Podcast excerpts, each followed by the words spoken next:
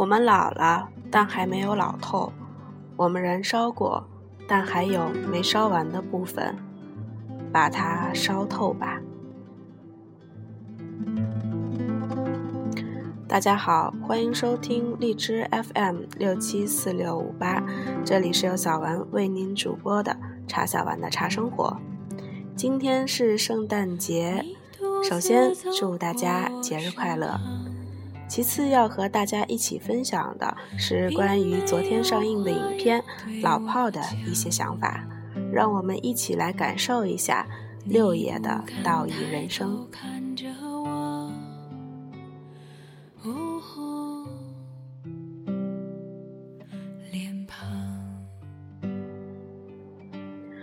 二零一五年十二月二十四日平安夜的夜晚，同时上映了两部影片，一部是由邓超夫妇主创的《恶棍天使》，另外一部是由管虎导演、冯小刚主演的电影《老炮儿》。在我的意识里，其实从来都没有什么烂片的概念，不同的电影有着不同的表达目的。导演和主创们希望通过影片传达着他们想要传递的信息、价值观等等，所以电影只有两种：一种是看过效果之后就可以忘了的；另外一种是看过之后也没有办法忘记、没有办法不去思考和咀嚼的。如果说《恶棍天使》属于前者的话，那么《老炮》就应该是后者。午夜看完影片之后，回到家里，还会不知不觉地反复回忆剧中的片段，思考着到底是什么打动了我。这种情景已经很久没有发生了。下面小丸就和大家一起来分享一下关于老炮六爷的道义人生。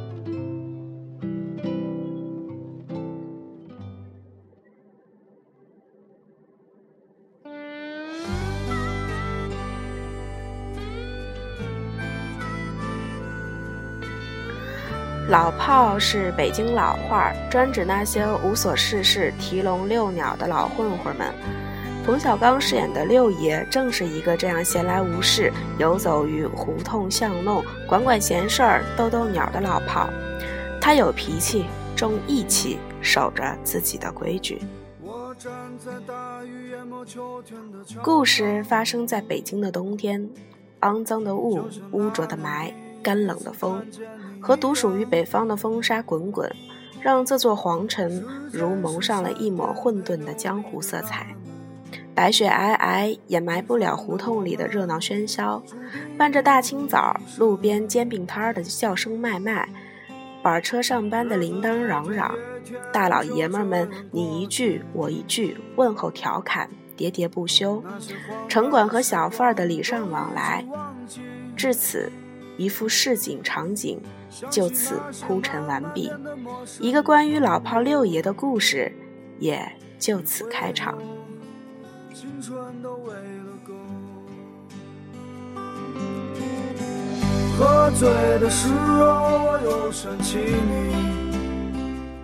纵观整部影片，六爷的道义可以用两个字来概括：规矩。开篇，城管和灯罩的争执。是在中国几乎所有的城市里不知疲倦上演着的日常，看热闹的人永远不少，偶尔添把火叫喊两声寻开心的事儿又不用花钱，何乐而不为？在这胡同里住着的老炮六爷，管起闲事儿的方式偏偏就有那么些非主流，让犯法的灯罩主动上缴违法家当，还帮人家赔了砸坏警车的钱。又擦着边儿的给打了灯罩的城管一耳刮子，这事儿在他的价值观里才算得上两清。凡事儿得论理，知法犯法不对，损人钱财不对，暴力执法不对，蓄意伤人不对，一码归一码，谁都不能吃亏。花了钱还得罪人的事儿，咱不怕，怕的就是丢了道义。这是六爷的规矩。随后，他这对于规矩的设定，犹如密集的鼓点儿，在重要情节中不断的敲打、出现，声声震耳，云霄响彻。从凑钱赎兄弟闷三儿的事儿，对乞讨女孩善意施舍，在自己困难的时候看到昔日的同伴生活困顿留下的二百块钱，还有对于跳楼围观群众的不分谴责，再到和小飞的数次交锋，六爷心里面那杆计人算义的秤，一直都是四平八稳的摆在那里，平了他才稳，才算。活得踏实。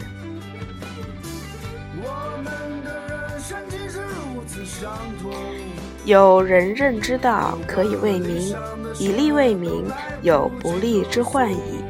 这是他的江湖道义，也是闷三儿和灯罩等一干老炮儿的处事原则。北京雪地里的雪使人目盲，白皑皑的一片，让人看不到远方。可是低头看，还是会发现他们的孤独的脚印。他们正举着火把，试图将荒凉的城市照亮。可恰不到人到中年万事休，英雄迟暮，他们又怎肯虚度了春秋？服不了，服不得，不能服。跳出人物的分析，且看影片最高潮的部分。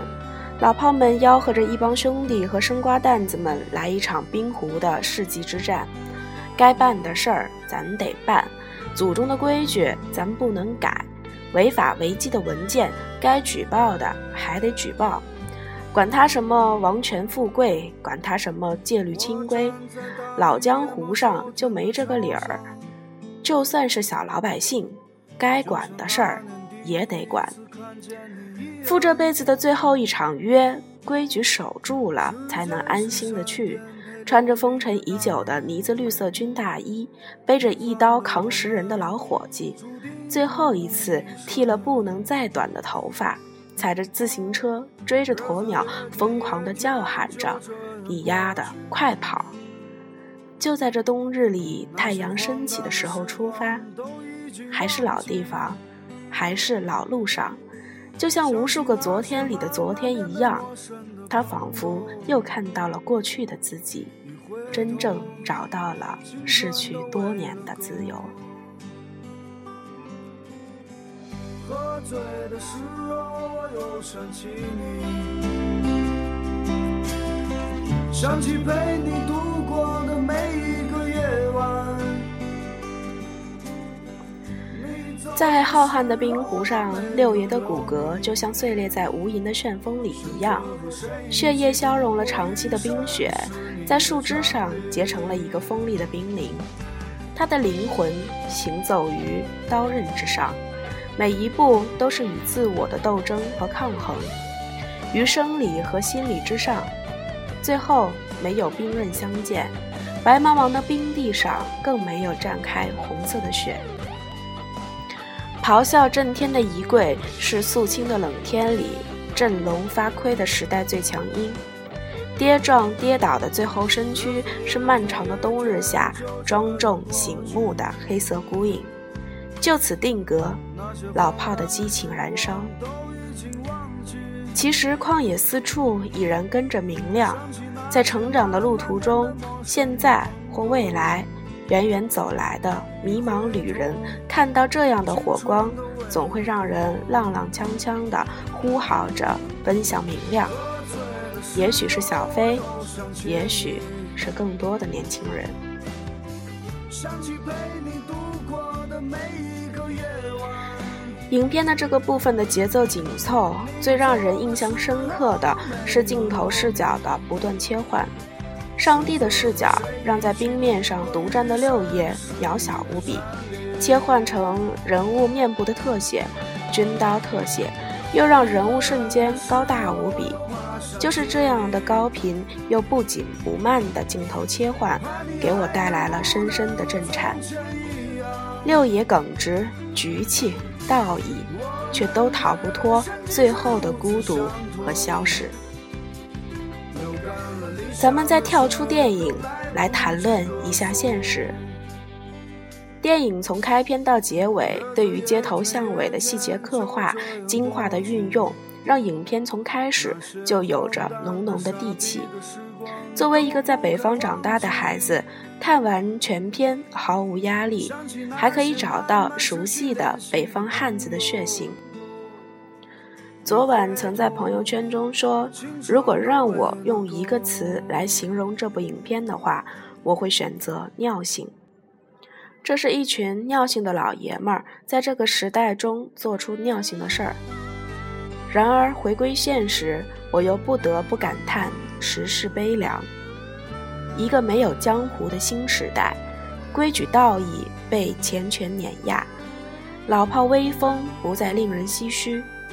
但他已然还是拥有许多的，除了过得略显清贫以外，他有一个一直在背后支持他的红颜知己话匣子。这个泼辣直爽又风韵犹存的女人，把他当做最崇拜的男人。你要知道，现实中这可是比中彩票还要困难的。他有一群出生入死的兄弟。即使总是拖后腿，平时再怂，一听六爷受屈，马上两肋插刀，依旧保持着兄弟义气和仗义。上至达官，下至显贵，甘愿豁出生命，只为江湖道义。这样的浪漫主义和理想主义，带给我的是一种说不清道不明的无奈和落寞。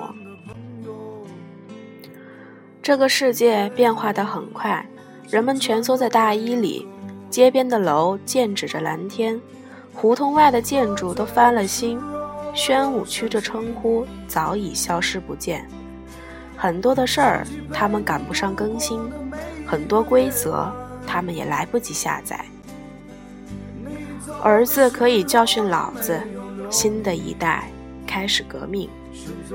老年人在路上摔个跤都叫碰瓷，年轻人看到跳楼都开始玩命的自拍，有钱人不再喂狮养虎，鸵鸟出现在路上飞驰、飞奔，心里面顶天立地的规矩，在小辈儿的眼中成了严肃又可笑的吹牛逼，讲义气的这套兄弟情谊早已不及红色牛肉干。皇城根儿底下长大的一群人，突然间就成了赤贫的石头，与这个新世界格格不入，带上了点儿冥顽不化的意思。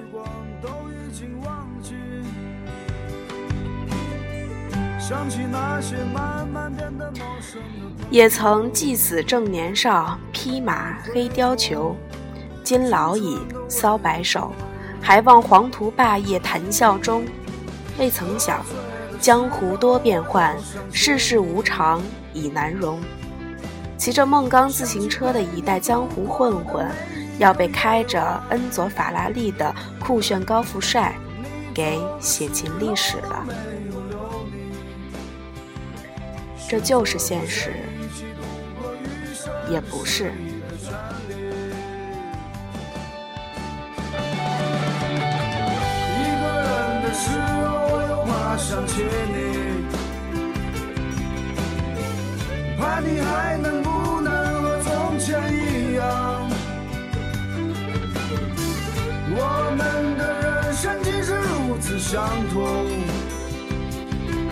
干了理想的血，都来不及歌颂。日子一天一天就这样过去。那些荒诞的、傻逼的时光都不该忘记。想起那些慢慢失去联系的朋友，一回头，青春都喂了狗。